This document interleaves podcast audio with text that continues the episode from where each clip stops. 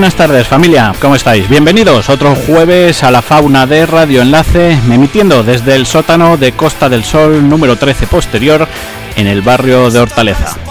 Eh, emitiendo como siempre en el 107.5 de la FM y en www.radioenlace.org.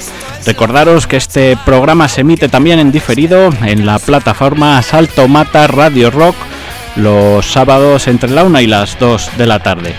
Eh, horarios un poco complicados para los que somos un poco fiestas y, crápulas, que estamos ya de jueves o nos pilla la hora del Bermú de los sábados, así que siempre podréis tirar de nuestro podcast en la plataforma de iVoox. Simplemente con que busquéis por la fauna de Radio Enlace. Eh, nos encontraréis todos los programas que vamos subiendo cada semana. Fácil y sencillo. Intentaremos en el día de hoy acercarnos un poquito más a nuestro invitado, Marcelo Calabria Valdés, gran músico, guitarrista y compositor, que viene a presentarnos su nuevo trabajo, El viajero multicolor, que sale mañana a la venta. Mientras le acomodamos a él y su guitarra, que no lo hemos dicho, pero lo mismo cae alguna canción en directo, os dejamos con el corte número 3 de El viajero multicolor. Esto es Somos los Buenos.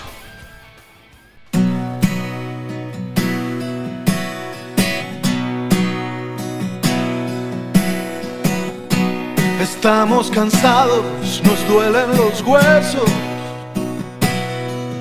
de tanto darnos contra el muro, una y otra vez perdimos el miedo.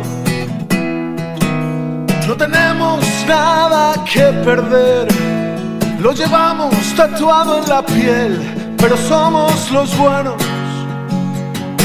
y siempre ganamos, como pasa en los cuentos. Siempre libramos al mundo del mal con el último aliento. No te vayas a rendir ahora, necesitamos el último esfuerzo, ha llegado la hora. Tocaremos el cielo.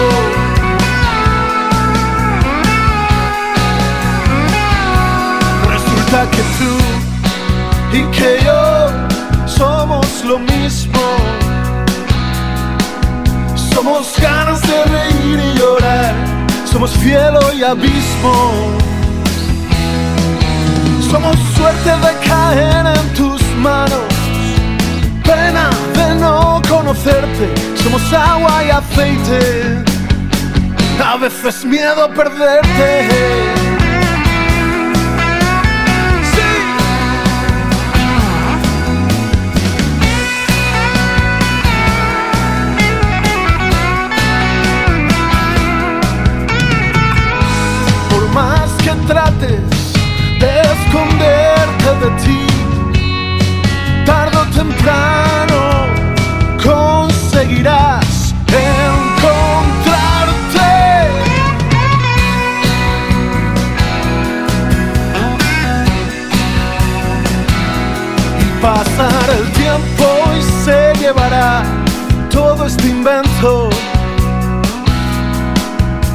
Lo bueno, lo malo y lo hará fugaz como el trueno.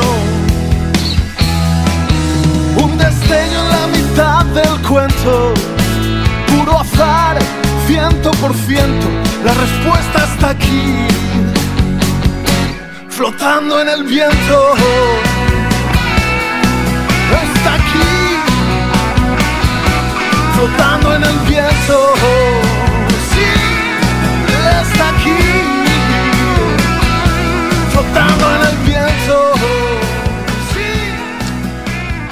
Pues sí, la respuesta está aquí, flotando en el viento al otro lado de la pecera. Buenas tardes, Marcelo Calabria Valdés. Buenas tardes. ¿Qué tal? ¿Cómo, cómo estás? Bienvenido bien, a la fauna. Muy bien, muy bien aquí.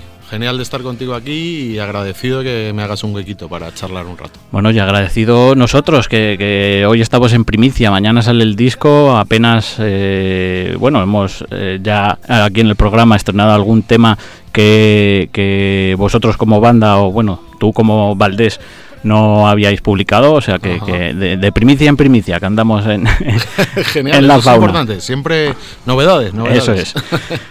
Oye, Marcelo, ¿desde cuándo eh, cuándo es el, el, primer momento que recuerdas que, que hayas conectado con, con, la música? Pues fíjate. Creo que el primer recuerdo que conservo de mi contacto con la música es un acorde de guitarra, te diré un La mayor, que me acuerdo perfectamente que me enseñó mi padre en un cuarto que teníamos en el fondo de un piso bueno, del piso que luego fue durante muchos años el piso de mi, de mi madre, en una habitación del fondo. Él estaba escribiendo un método de batería que en aquella época estaba escribiendo con unas eh, como una especie de piecitas de metal que se mojaban en tinta individualmente con la forma de las notas. Entonces ibas, porque claro, no existían los ordenadores. Uh -huh. ni, y entonces él mojaba esas piecitas que tenían forma de pues una negra, una corchea, una semicorchea, iba mojando esas piecitas individuales en tinta y sellando en la partitura cada cosa, cada ejercicio que él y escribía un, escribía un método muy, muy completo de batería uh -huh. y yo me aburría un montón porque no me hacía ni caso. claro, estaba a sus cosas el hombre. Claro, estaba ahí a sus cosas y entonces él tenía una, una skier japonesa, una, una, que es una, una guitarra muy conocida, muy, además muy, muy buscada porque era como la marca filial de Fender, pero es que se, en aquella época se fabricaba en Japón. Es una, era una guitarra acojonante. Uh -huh. Y nada, me enseñó un acorde de guitarra, un La mayor, y yo me puse ahí a intentar sacarlo y estuve pues como toda la tarde entretenido ya en, en conseguir que aquello sonara, que al principio cuesta mucho. Oye, ¿qué edad tenías en, en aquellas?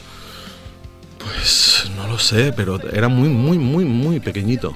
Quizás tendría seis años, uh -huh. cinco o seis años. Bueno, ¿y tu primer instrumento? ¿Cuándo, cuando te lo regalaron? ¿Cuándo lo obtuviste? Mi, mi, primer instrumento propio mío fue un piano. Uh -huh. Un piano vertical que me regaló mi padre porque yo luego la, la, enseñanza musical, digamos, los estudios musicales, digamos, reglados, los primeros que realicé fueron piano y solfeo. En, eh, no fue en el conservatorio, pero sí fue en una academia homologada con el conservatorio una academia privada y el primer, bueno, hice el primer año sin piano, a ver si aguantaba lo típico, ¿no? A ver si aguanta el niño, que si no luego... O sea, con, con el solfeo, ¿no? Lo, lo, lo, que es, lo que es teoría, por así decir. No, y hacía el piano, lo que pasa es que practicaba, pues, pues eso, los días que iba a la clase o, o, en un piano electrónico, en un teclado, tal, o sea, no tenía piano en casa, claro. Ajá. Hasta que vieron que iba un poco en serio y me compraron un, un piano que fue un regalazo, yo lo recuerdo también como llegar a casa que estaba mi hermano solo y me dijo, mira lo que te han traído. Y abrió el cuarto, wow, wow. Sí, estaba allí el piano. lo recuerdo con mucho cariño y nada, luego estuve, estudié piano, pues digamos el grado elemental, cinco años. Estudié cinco años de piano y cinco de solfeo. Oye, ¿y luego cómo te da por, por la guitarra? ¿No continúas con...? Pues con ahí el está el tema. Se liga más de, de guitarra. Bueno, bueno, no sé, yo no, pero no, sí.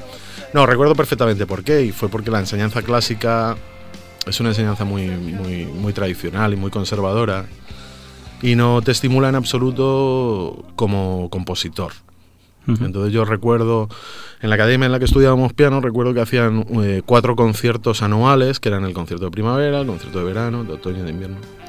Y alquilaban un teatro grande, entonces llamaban lo típico a todos los padres y familiares y hacían un gran concierto de piano y yo, ya llegado a tercero o así de piano, que tenía unos 16 años, yo eh, empezaba a tener mis tu inquietudes, ¿no? digamos mis inquietudes compositivas, entonces yo ya empezaba a hacer mis canciones en el uh -huh. piano y tal. Y entonces le dije a mi profesor si podía tocar una canción mía en el concierto y me dijo que no. Me dijo que tenía que ser una pieza, no, ahora no recuerdo la pieza, la borraría de mi mente porque ya la odié para siempre. Bueno, tiene que ser una pieza de Mozart o una sonatina de no sé qué, tal. Y desde aquel momento todo empezó a ir cuesta abajo en mi enseñanza clásica. Porque a mí lo que realmente me apetecía era hacer mis canciones. Yo no quería ser un intérprete de música, yo quería hacer mis canciones. Y, y bueno, ahí fue un poco donde quebré, me pasé. He de decir que antes de estudiar guitarra estudié batería. ¿eh? Ajá. O sea, dejé el piano y empecé a estudiar batería. batería y, o sea, que más o menos tocas todos todos los palos, por Sí. así decir. Nunca chiste malo. no, sí. No, sí, pero sí, sí, sí. Estudié batería. Además, estudié batería durante un montón de años también. Lo estudié con mi padre en el Rockservatorio, en la academia que él tenía en, el- en los años 80. Y estuve, pues no sé, como igual como tres años yendo a clase o cuatro, pero luego estuve muchos años tocando. Tuve grupos y todo, los que tocaba la batería. Y otra vez impulsado por. Porque me volví a equivocar, macho. Porque claro, con la batería no puedes componer. Claro, es, es complicado. Entonces, un poco impulsado por otra vez, por esa llamada de, de- de la faceta compositiva, ¿no? De hacer canciones y tal, ya definitivamente me pasé a la guitarra. Ya me dijo mi viejo, este es el último, ¿eh? Claro, tenías ya la, la casa llena de trastos. Oye, ¿sientes esa presión, responsabilidad o, no sé, exigencia, no sé cómo, cómo decirlo, de, de ser hijo de, de quién eres? ¿Ser hijo de, de Hermes Calabria? No, para nada. Bien. No siento, no, de hecho, hombre, yo entiendo, eh, cuando iba al colegio me decían, tú eres el hijo de los varón rojo. Y decía, no, del batería. no, me lo he tomado siempre con filosofía y con... Bien. Para mí ha sido algo natural, ¿no? Y tampoco me he encontrado nada desagradable por ser el hijo, ni nada favorable. Bueno, O sea, eso, eso es bueno, porque no todos los casos eh, ocurre, ocurre esto. Eh, bueno, hemos hablado un poco de tu formación. Como decías, eh, estudiaste eh, grado elemental de piano y solfeo. También tienes el título superior de guitarra eléctrica. Te iba a preguntar, ¿músico se nace o se hace? ¿De qué opinión eres? Yo creo que todo se aprende. Yo creo que un intérprete de música se puede hacer. Sobre todo de música, si es música muy, encor- o sea, muy, muy encor- encorsetada en el sentido de que está escrita y matizada, es decir, está dirigida paso por paso, como es una partitura clásica, que no solo están las notas, sino que están los matices, cuando tienes que tocar fuerte, cuando tienes que tocar flojo, cuándo tienes que pulsar el pedal para que aguanten las notas, cuándo esto, cuándo, lo- cuándo una nota tiene que sonar un pelín más fuerte que la otra, cuándo Mm. hay un acento, cuándo está ligado o cuándo no. Es decir, si ese es el caso, creo que se puede hacer, porque al final es solo estudiar.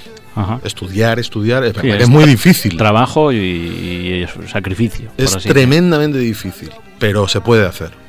Y- Hay que estudiar mucho, como una carrera cualquiera Sí. o más. Eh, eh, pero si ya eres un compositor, es decir, si ya tienes que tú tocar la fibra de alguien o emocionar a alguien a través de tus propias canciones, entonces ya no estoy tan seguro de que se pueda fabricar.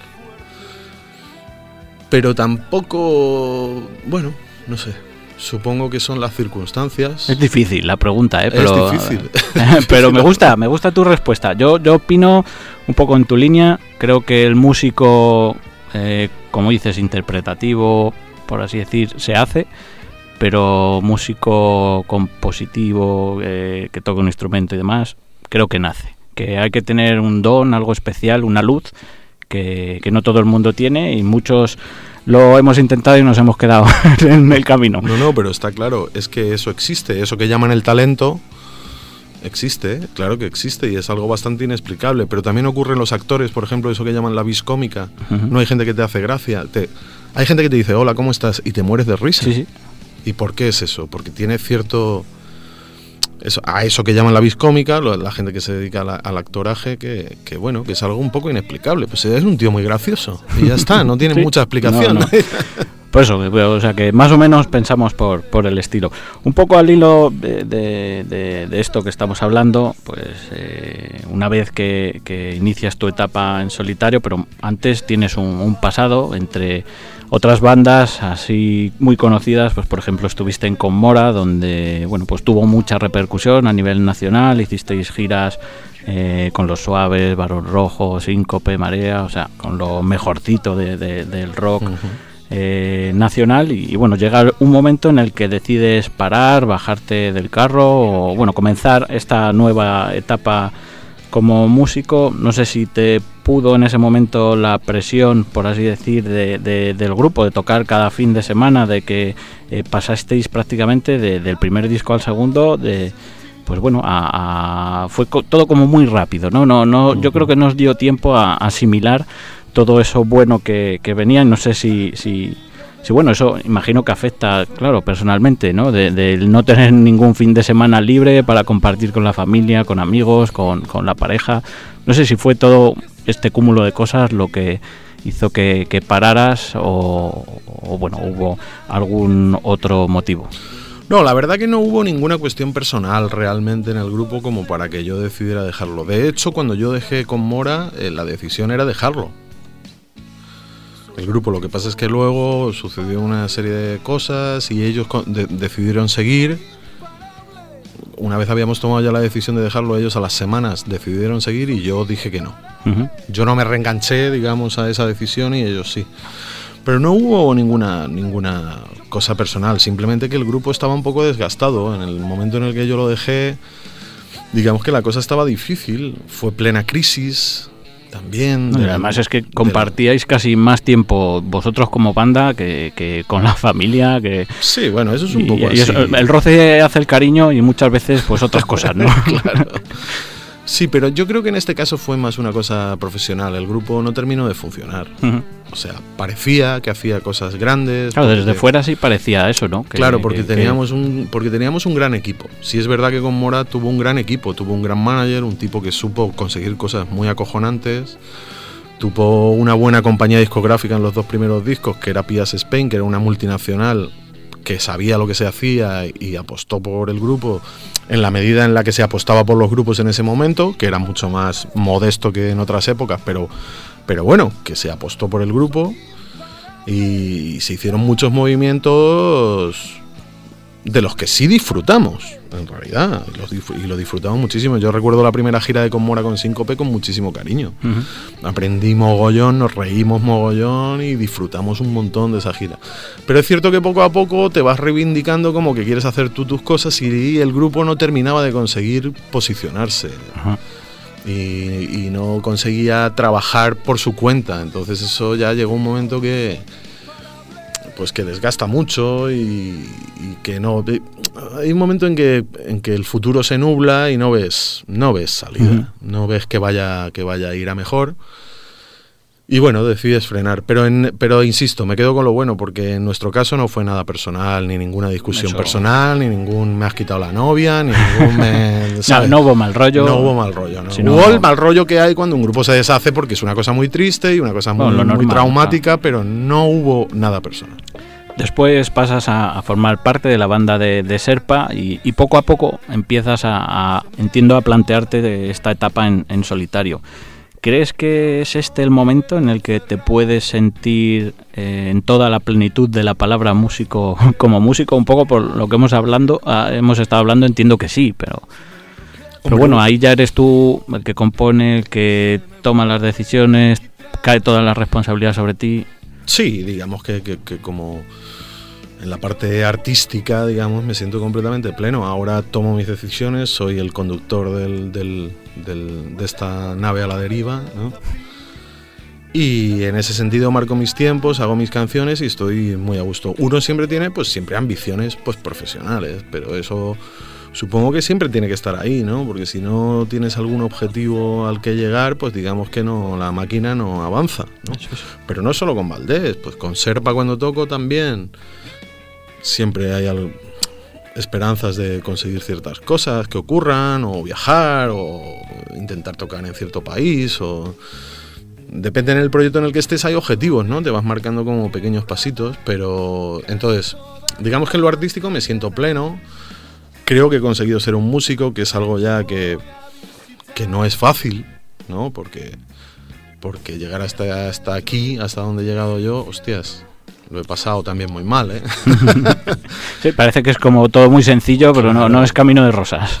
No, y tienes que renunciar a muchas cosas, claro, y renunciar a muchos bienestares que te dan. Renunciar. Hay cosas muy difíciles a las que la gente no es capaz de renunciar y por eso no es músico, como la estabilidad, por ejemplo. Un músico nunca tiene estabilidad en su carrera, jamás. Tú te puede ir bien en un momento, tienes que saber guardar, puedes tener cierta previsión del año, pero del año. O sea, nada más allá de este año, ¿no? Y entonces eso hay gente, mucha gente que no, porque claro, no puedes hacer grandes planes de futuro en el sentido en el sentido tradicional, ¿no? De pues comprarte una casa o hacer planes familiares a largo plazo. Es muy complicado. Sí, sí. La música te quita mucho, pero también te da otras cosas. claro. Hombre, ahí entiendo que, que tu padre te habrá echado una mano aconsejándote, aconsejándote bien. Sí, bueno, mi padre la verdad que me ha dejado bastante salvaje y libre siempre. No te creas que me ha... Sí que me apoyó mucho en la educación, quiso que estudiara música. O sea, cuando yo ya mostré una pequeña inquietud, él enseguida empujó. Pe- Pero mi madre también, ¿eh? O sea, no solo mi padre. Mi madre también me apoyó y... Al final entiendo que, que ven que eres con lo que eres feliz, ¿no? Que, que- que con la música eh, puedes ganarte eh, dignamente el pan y, y, oye, pues apuesta por ello. Si encima te gusta, qué mejor que trabajar de lo que a uno le gusta. Exactamente, exactamente. Sí, o sea que al margen de que sabían que podría sufrir, pero apostaron por lo que me gustaba y Ujú. respetaron lo que quería hacer. Y bueno, hubo muchos momentos de incertidumbre, pero al final, pues uno si hace lo que es, lo que quiere y lo que es, al final terminan sucediendo las cosas. Y bueno, en cuanto a discografía, este es tu segundo trabajo, en tu segundo LP. En 2016 sacas el primer disco llamado Valdés, con muy buena crítica, tanto de medios como de, de público, que eso al fin y al cabo es lo, lo importante. Y ya el año pasado grabas un pequeño EP de, de dos canciones, eh, La Escala de Turín, que, que, bueno, además son dos temas que, que se incluyen en el formato físico de, de, de este El Viajero Multicolor. ¿Te parece, Marcelo, que, que ya que has traído la guitarra, pues vamos a, a tocar un temilla en acústico y pasamos a hablar del disco, que, que es lo que has venido a hablar de tu libro, como se suele decir? Genial. ¿Qué te apetece? ¿Qué hacemos? ¿Hacen falta héroes? Yo creo que, que sí, me viene muy bien, porque es uno de los temas que, que venía en ese EP y, y nos vale de enlace con, con el Eso disco. es.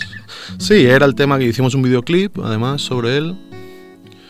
Y bueno, fue ahí sacar un poquito la faceta acústica que yo tenía, que siempre, siempre he tenido por ahí y siempre me ha gustado mucho también. Me han gustado muchos. Me gusta mucho Quique González, por ejemplo, en esa faceta. El propio Antonio Vega, ¿no? Tenía una faceta acústica maravillosa, De los mejores. de los mejores. y siempre me ha gustado mucho. Bueno, vamos a hacer este temita. Hace falta héroes.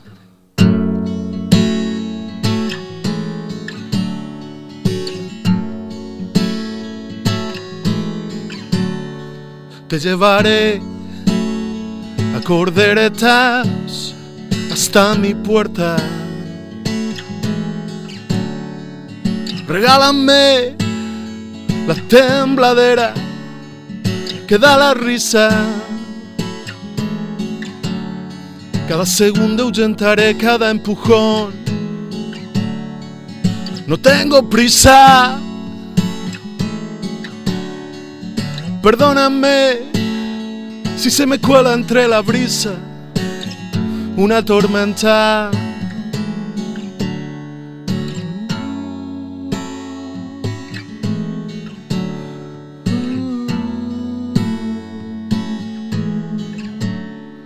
Te extrañaré.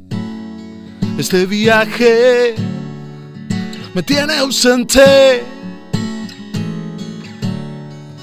No tardaré, porque aunque largo es de ida y vuelta. Entre tropiezos y traspiés que acumulé, perdí la cuenta. Azúzame los días que me sienta indiferente. Espérame, tú solamente espérame.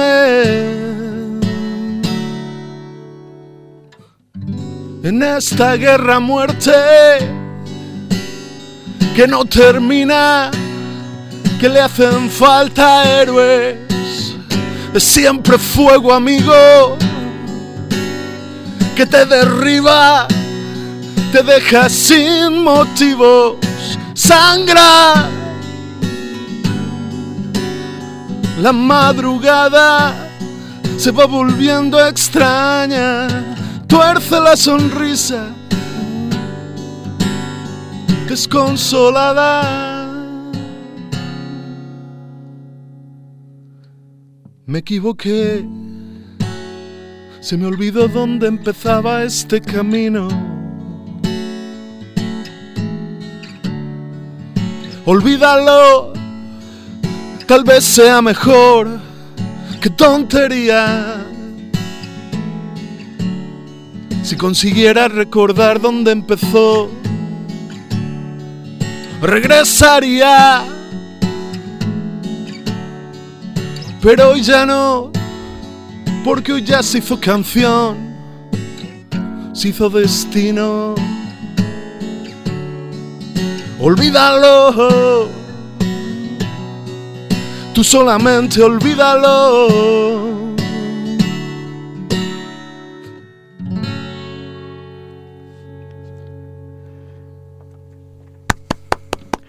Gracias. Bueno, hoy estoy yo solo, aquí en to- todo Radio Enlace. Sí. ¿no? Hace falta héroes y muchos, además. Uy, Eh, muchísimos en los tiempos que corren. Eso es.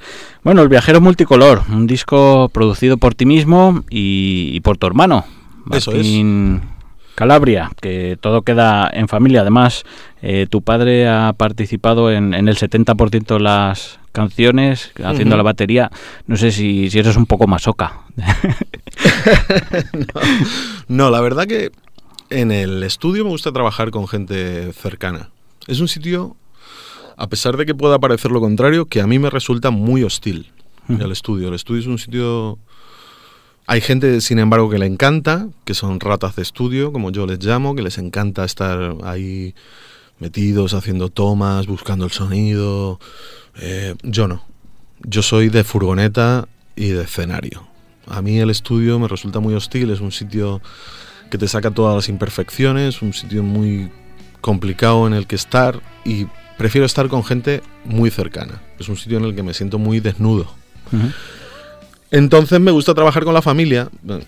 Entonces lo he hecho con mi hermano, que me conoce, le conozco, nos, nos controlamos y nos medimos perfectamente, con mi padre igual.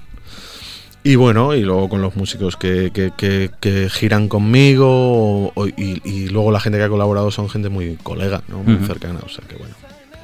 Bien, bien, bien, bien rodeado, pues buen producto el que ha resultado. Sí. ¿Cómo fue un poquito el proceso de, de grabación? ¿Cuánto tiempo estuvisteis ahí trasteando? ¿Hubo muchas discusiones? No sé, alguna anécdota, cuéntanos. Bueno, el proceso del estudio en sí, bueno, fue bastante largo en esta ocasión, pero porque hacíamos eh, sesiones muy separadas, porque bueno, mi hermano tenía mucho trabajo aparte de este. Él también es técnico de directo, entonces viajaba mucho y teníamos complicado hacerlo muy seguido, entonces se alargó un poco por eso. Pero bueno, el, el estudio yo intento que sea el menor tiempo posible, por lo que te he dicho antes, porque no soy muy rata de estudio, entonces intento que sea lo más fluido posible, que, que sea rápido.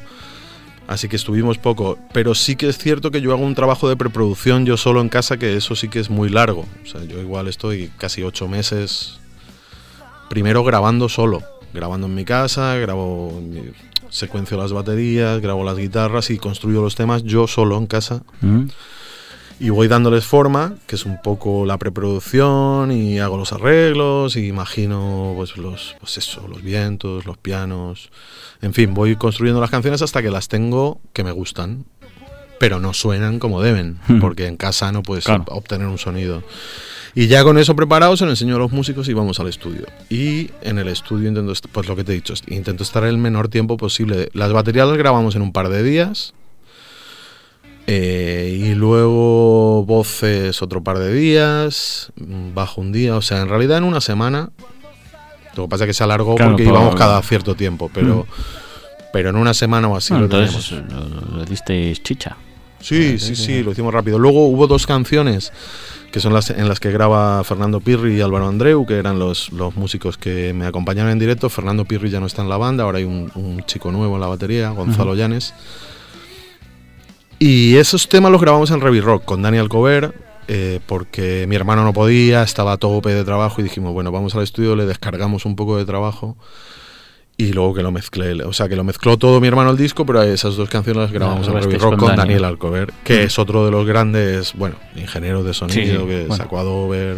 Conocido, por lo menos en España, o- Sí. por, por un montón de, de- de producciones, claro, y, y grabaciones.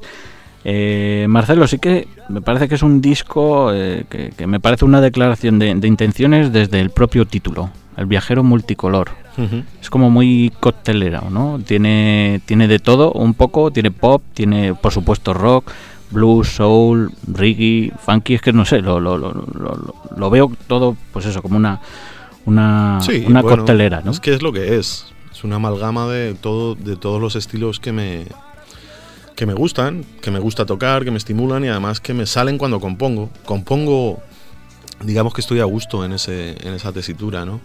Pues eso, la música negra me gusta mucho, en general todo el blues, el soul, el funk, toda la música negra me encanta. El reggae, bueno, me siento a gusto ahí y por supuesto el rock, que es de donde vengo, ¿no? Digamos que entonces un poco pues todo lo que une el disco es el sonido rockero, más o menos rockero, pero que luego hay pinceladas de muchas otras cosas, ¿no? Y de hecho por eso se llama el viajero multicolor. Ujú, Vale, pues por eso te decía que me parecía un poco por eso que, que desde el Sí, título sí, era un poco una declaración de, de intenciones y sobre todo me parece que es mucho más maduro en cuanto a letras. Eh, escuchando un poco el documental de, de- de tu primer trabajo, Valdés, donde comentabas que, que, bueno, a la hora de componer no te planteabas el transmitir un mensaje, ¿no? No sé si ha cambiado con respecto a este disco esa, esa visión tuya de, de las letras. Pues sí parece... Bueno, quizás sí necesito transmitir un mensaje optimista. Creo que al margen de, de lo jodidas que puedan ser las cosas, se trata de... Yo he tenido mis etapas, sobre todo de adolescente, muy jodido. Y creo que hay que ser optimista. El hecho de lanzar un mensaje optimista ya me sirve a mí de terapia ¿no? para ser un poco más optimista. Soy una persona muy realista, a pesar de lo que parezca que le cuesta mucho asimilar todo lo que pasa en el mundo porque, porque a uno le cuesta entender ¿eh? lo que pasa en el mundo, joder. Pero trato de, en todo caso, conservar esa ilusión de que al final todo termina resultando más o menos bien. ¿No? ¿Mm? Eso que dicen de que... Sí, mejor ver el vaso medio lleno, ¿no? Que medio vacío. Sí, tenemos como una especie de gran ángel guardián. No sé cómo explicarlo. O sea, porque somos una verdadera, un verdadero desastre. O sea, la, la humanidad. O sea, Sí. es, un, es una locura. Y sin embargo, tengo también una pequeña sensación de que al final terminan saliendo las cosas bien. No sé, tengo ese pequeño punto optimista que, pues que también me ayuda a vivir y me ayuda a Sí, si no sería, sería un poco caos todo. Claro, claro, claro. No podemos solucionar todos los problemas del mundo, pero oye, si podemos poner nuestro granito de arena y sobre todo lo que dices, pensar en, en positivo, que creo que es un mensaje que, que transmites muy, muy bien en- con este disco. ¿Cuál ha sido, Marcelo, para ti la canción más difícil de componer y la más fácil de este, de este disco? Bueno, pues haciendo un repaso mental así sobre los temas. Eh, referente a los textos, me cuestan mucho todas, ¿eh? Soy una persona que. que eh, siento el chispazo, ese chispazo del que se habla siempre, que es, que es real, que hostia, se me ocurre una cosa y eso te da mucha, mucha fuerza y eh, comienzas, ¿no? Comienzas la canción y tal, pero luego cerrarla, es decir, decir, bueno, la termino, ese terminarla, eso es me cuesta muchísimo en todas, pero quizá como canción, como letra, la canción que más me costó terminar fue aquella flor, fíjate. Y eso que no tiene un texto demasiado complicado, pero no sé por qué me, me costó, Sí, se- se me costó cerrarla. ¿no? Se me enrevesó, atravesó- se me atravesó un poco. Sin embargo, fácil, no sé, quizá el single Océano Infinito. El single que habla de Antonio Vega, que me resultó bastante fácil terminarla, hacer, como que salió sola, ¿no? Que ella misma se fue haciendo, se fue construyendo. ¿no? Bueno, hablando un poco de Antonio, que, que sé que, que es un, músico que nos une a, a- a los dos. eh, bueno, era tu pequeño homenaje. Además, eh, por fechas, justo este año se cumple el décimo aniversario de, de su muerte, con lo Eso cual, es. qué mejor homenaje que, que una canción Sí. Para, para Antonio o, compuesta un poco en, en, su honor y además una versión que, que incluyes en el, en el disco. Sí, sí, la, última montaña. ¿Por qué esa, esa canción de Antonio y no, no otra? ¿Qué, ¿Tiene alguna frase, algo que, que te impacte? No, la verdad es que tiene cierta, cierta... Esa lírica misteriosa que tenía Antonio de hablar de cosas... No sé, tenía una magia muy especial, es que no sé explicártelo. Es que él cuando escribía te transportaba a la montaña, ¿no? Como digo yo. y un poco, bueno, yo viví una época larga con él, trabajando con él. Yo fui su, su backliner, la persona que le afinaba las guitarras en directo y que le asistía. Y aprendí muchísimo de él. Y esta canción, La Última Montaña, la tocaban siempre en directo ellos, la banda. Y me emocionaba muchísimo. No sabría decirte, me transportaba a la montaña, me sentía con él allí, ¿no? En lo, en lo, en lo frío y en lo fantasmal de la montaña, pero al mismo tiempo, como hablábamos hace un rato, tiene un mensaje muy positivo, la canción. Sí, además un hombre con una vida muy, muy difícil. Que, y mira que, que, sus canciones son positivas.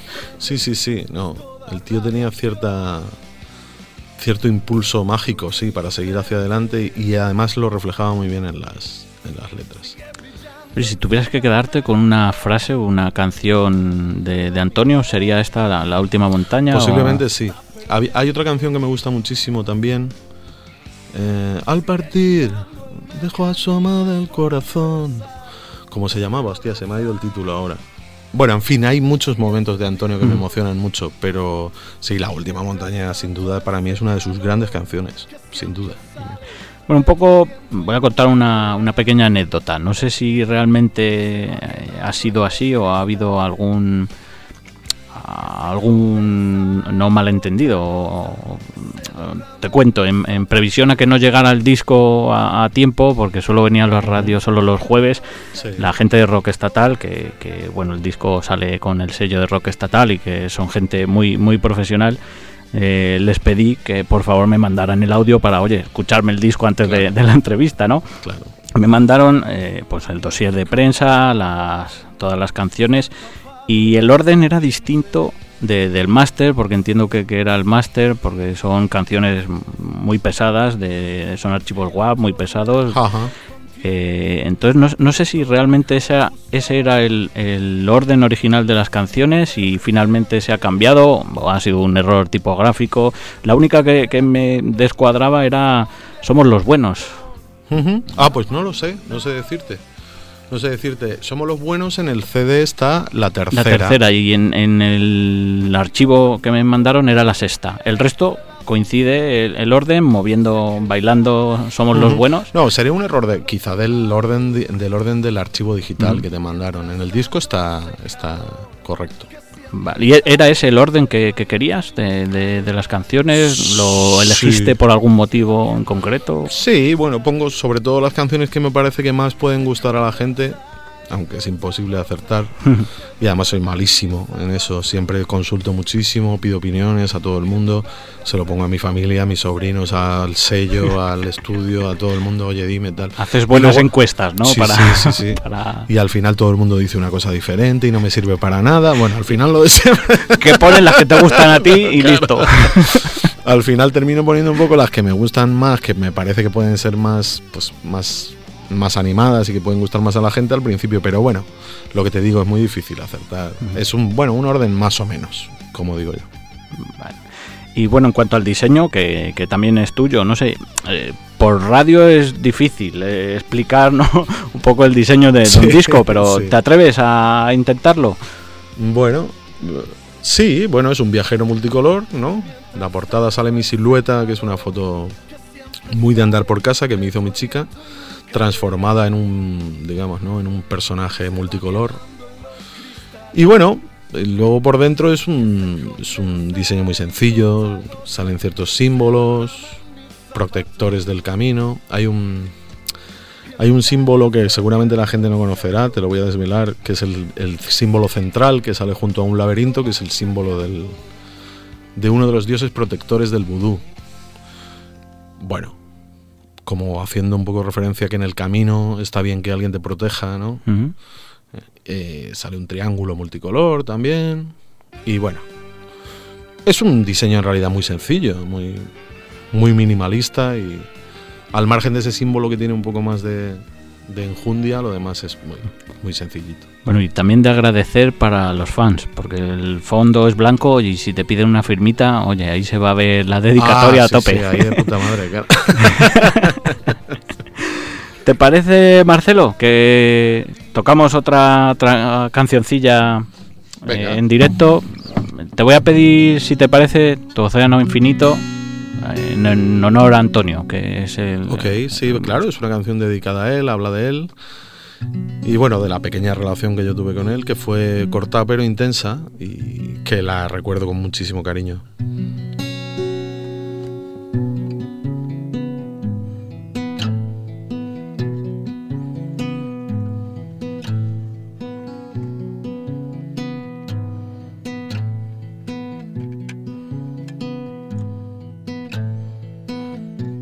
Caminos cruzados, como miradas en la barra de un bar, centellas y rayos, como manera de entender y de amar, y tú, con solo una palabra, conseguiste dejar tu voz clavada en mi garganta.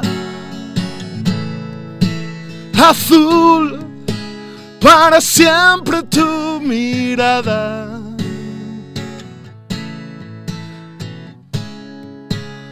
Tu océano infinito. Latir de un solo corazón.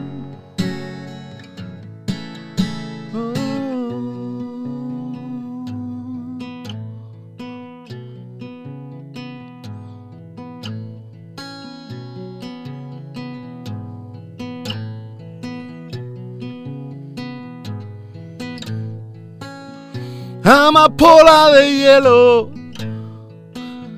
concentrada en un disparo mortal, corazones de fuego que derriten el sendero al pasar y tú con solo un movimiento conseguiste dejar tu voz clavada en mi garganta.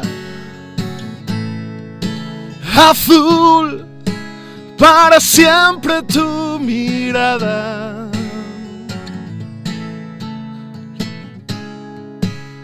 Tu océano infinito. Latir de un solo corazón tu voz clavada en mi garganta. Azul para siempre tu mirada. De sol tu océano infinito. Latir de un solo corazón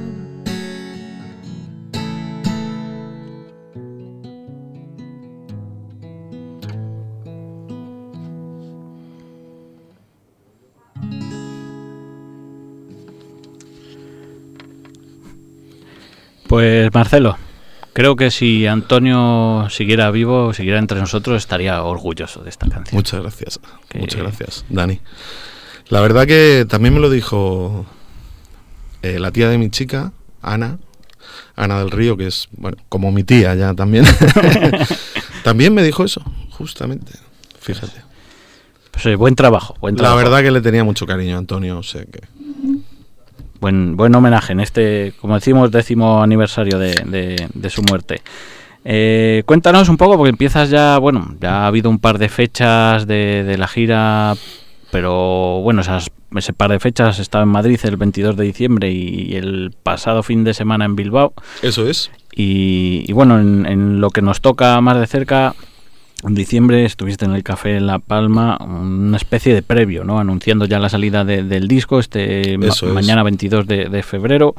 No sé, ¿cayó algún tema nuevo? Sí, el 28 de diciembre, bueno, aparte de que fue muy bien el concierto, que vendimos todo, hicimos un sold out en el Café de La Palma. Hacía tiempo que no tocábamos en Madrid, nos apetecía tocar y bueno, como el disco iba a tardar todavía un tiempo en salir, pero ya estábamos ahí con todo, porque claro, cuando sale el disco la gente lo, lo toma como una novedad, pero tú llevas ya con el disco... Ya, ya- ya estás, ya- ya estás cansado de, de- de Claro, las ya canciones, estás- ¿no? Ya estás harto, ya estás pensando en el, en En el siguiente, siguiente. el siguiente canción. Bueno, hicimos allí un concierto y sí, tocamos un montón de canciones del disco nuevo, hicimos también canciones del disco anterior y alguna versión. Y bueno, fue muy bonito, un concierto muy bonito. Luego estuvimos en Bilbao hace poco eh, y también fue muy bien, la verdad. O sea que muy ilusionados con la gira, de cómo está funcionando. Vamos a ver si sigue así, porque si sigue así extenderemos bastante la gira y haremos muchas ciudades. Esto es como todo, si funciona muy bien, Claro. vamos aumentando. Si, y bueno, si vemos que no va muy bien, pues tendremos que hacer menos ciudades. Pero bueno. Y ahora vamos a estar entonces el 2 de marzo en Salamanca. Eh, luego vamos en abril a- el día 6 vamos a Valencia y el día 24 a 27. 27, a Murcia, perdón, ¿no? Murcia, eso es. Y luego estamos el 10 de mayo en Toledo y el 11 volvemos a Madrid, a Siroco, digamos a cerrar un poco la temporada de salas, porque ya empieza el calor, ¿no? Y el verano y la gente se vuelve loca y se enamora y se vuelve y ya no va a los sitios, ¿no? Ya solo es. está en las terrazas y en los parques y en- Oye, tienes buena memoria que, que excepto esa de, de Murcia, las has dicho todas sin Sí, mirar papeles sé, y, o sea, que bien, sé, bien. sé, sí, sí. Bien, pues oye, esperamos que salga alguna alguna ciudad más y bueno, las entradas se pueden conseguir en WeWow, Eso que es. están ya todas por ahí y, y lo que nos toca más de cerca, 11 de mayo en, en Madrid, en Siroco, Eso es. que, que estarás allí ya presentando el disco Sí, digamos que ahí con todo el bagaje ya de la gira, pues ahí haciendo el concierto oficial en Madrid, invitaremos a gente, voy a invitar a, a los colegas que colaboraron en el disco, a ver si les, si les apetece y si pueden hacerlo. Y bueno, pues lo típico, a todos los músicos que conozco para hacer allí una gran fiesta, sí. Bueno, Marcelo, se nos acaba el tiempo, nos quedan 10 minutitos de programa y, y queríamos también dedicar esta última parte a, a algo un poco más personal, que la gente conozca al, al Marcelo más íntimo. Eh, son preguntas un poco más comprometidas, entonces si te ves ahí apurado, pues pasas Digo, palabra, y, palabra, y listo. ¿Vives de la música a día de hoy? Paso la cabra. No, sí. a ver, vivo de la música, ¿O pero malvives de la música? Vivo de la música, pero vivo de la música de hacer muchas cosas en la música. Entonces, vivo de la música porque toco con Valdés, vivo de la música porque toco con Serpa, vivo de la música porque doy clases de guitarra, vivo de la música porque hago de técnico de backline con Defcon 2, vivo de la música porque si sale una boda voy y me disfrazo de romano y lo hago. O sea, quiero decir que vivo Sí, de la sí. música, pero porque exprimo todas las salidas que tiene la música. O sea, no vivo de mi grupo, que es lo que me gustaría, pero bueno, por lo menos vivo de la música, que es algo que no es nada fácil. Oye, ¿ha habido algún momento en el que hayas eh, pensado eh, en dejar la, la música y buscarte la vida de una forma normal, entre comillas? O, Sí, sí, sí, sí, sí. y- Algunas veces lo he pensado. Ahora hace tiempo que no, porque esta última etapa, digamos que es la que mejor me va. Pero sí que ha habido algunas veces, incluso me he planteado ser funcionario y, y echar una oposición Ujú. y conseguir cierta estabilidad, porque, por- por- porque sí, porque la música es jodida y, te, llega un momento que esa inestabilidad te va calando y te va haciendo mucho daño. Y cuando no ves salida, pues te, te, te- vienes muy abajo. Pero afortunadamente creo que, que- aguanté esos, esos malos momentos que fueron hace tiempo y he conseguido más o menos encontrar mi hueco. Esperemos que, que- dure mucho. Bueno, ¿en alguna ocasión has tenido que pagar por tocar? Bueno, el concierto del Café de la Palma del otro día tuve que alquilar la sala para hacerlo. Sí, bu- bueno, me refiero a... No, rollo pagar. los bulos, no sé si bulos o no, porque desconozco si es cierto o No, no, lo típico de, no, pues tal grupo ha pagado por tocar en Viña Rock, por decirte Ah, algo. no, no, ni idea, o, ni o quiero, jamás. quiero tocar en tal sitio y, y pago. A ver, entiendo que es el alquiler de la sala normal, pero luego tienes tu, tu entrada donde recuperas esa inversión. Yo he pagado en forma, Te la juegas, yo, sí. yo he pagado en forma de alquiler de sala para hacer mi propio negocio. Eso Ellos luego te dicen, bueno, tu entrada para ti, Eso es. yo te pongo a tu disposición un técnico de sonido, un agente de, de que te tica las entradas y la sala, o sea, te ofrecen un servicio que tú alquilas y luego haces tu negocio. Si te va bien, te va bien. Sí, que y si no, no. inviertes, por así decir. No, Eso me, sí. me refiero a, a- Eso a pagar es. por tocar. a- No, no, no, no, no, no, jamás. Ni me lo han planteado ni que me lo planteen porque le mando la mierda al del Viña Rock y a quien sea. A quien sea. Bien.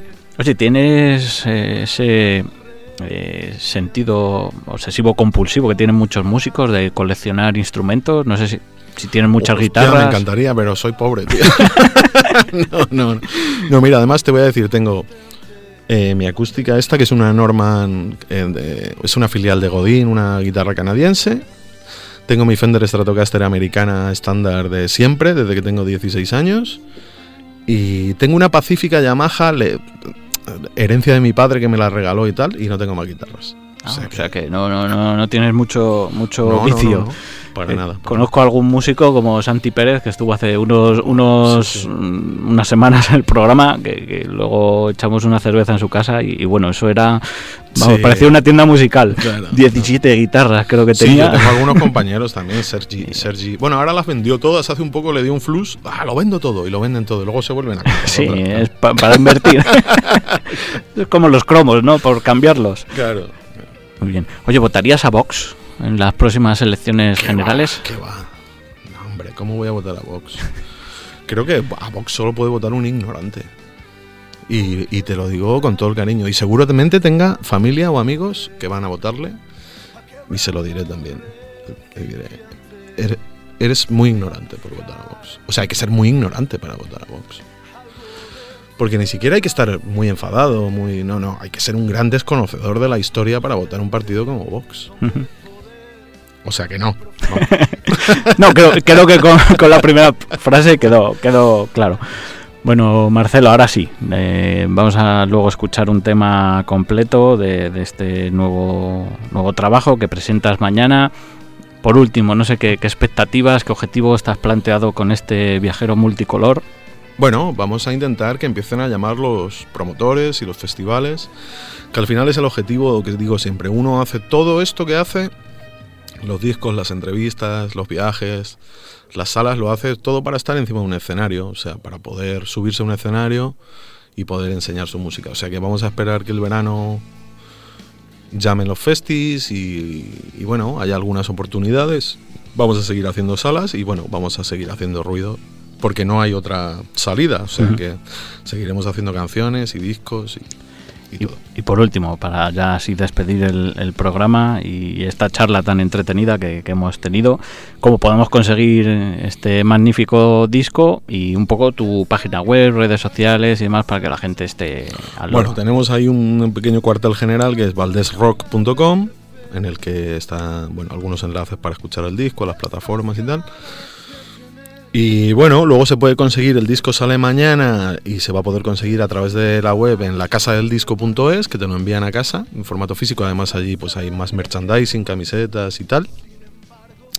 Y luego vamos a distribuir físico, que haremos distribución. Pues me iban a mandar las tiendas, todavía no las sé, pero vamos, casi todas las tiendas pequeñitas de España.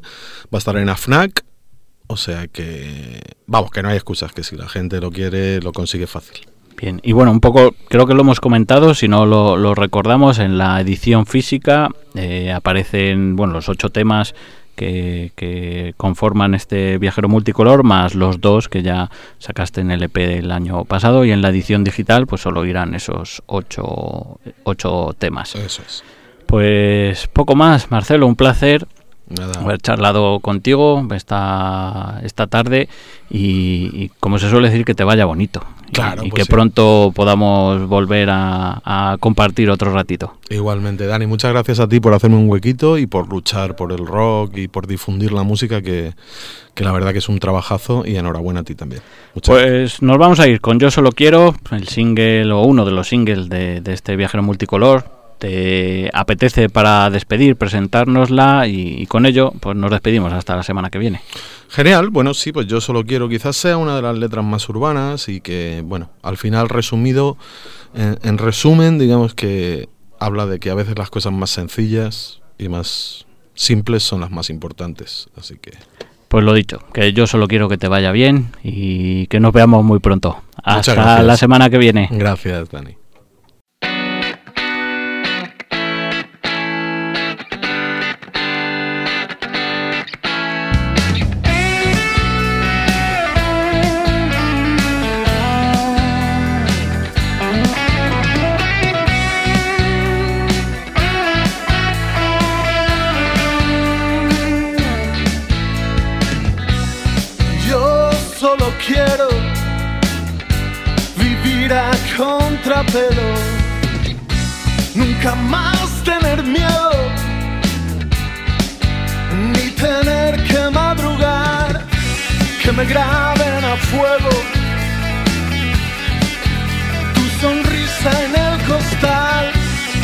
Luz de mi lucero nunca deje de brillar.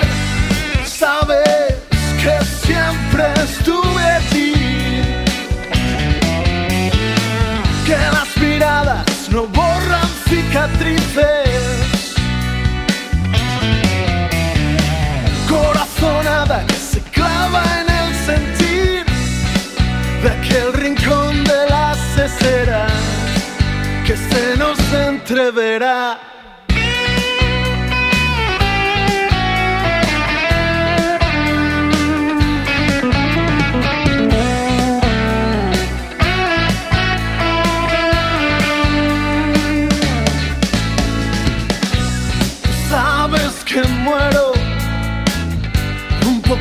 cada vez que muerdo el suelo, que aquel destello en el cielo es tu pasado que te viene a visitar. Que si quiero no puedo, que si a barco no llego, que me vienes a contar. Hazme un hueco en tu lista de vuelo cuando salgas a volar.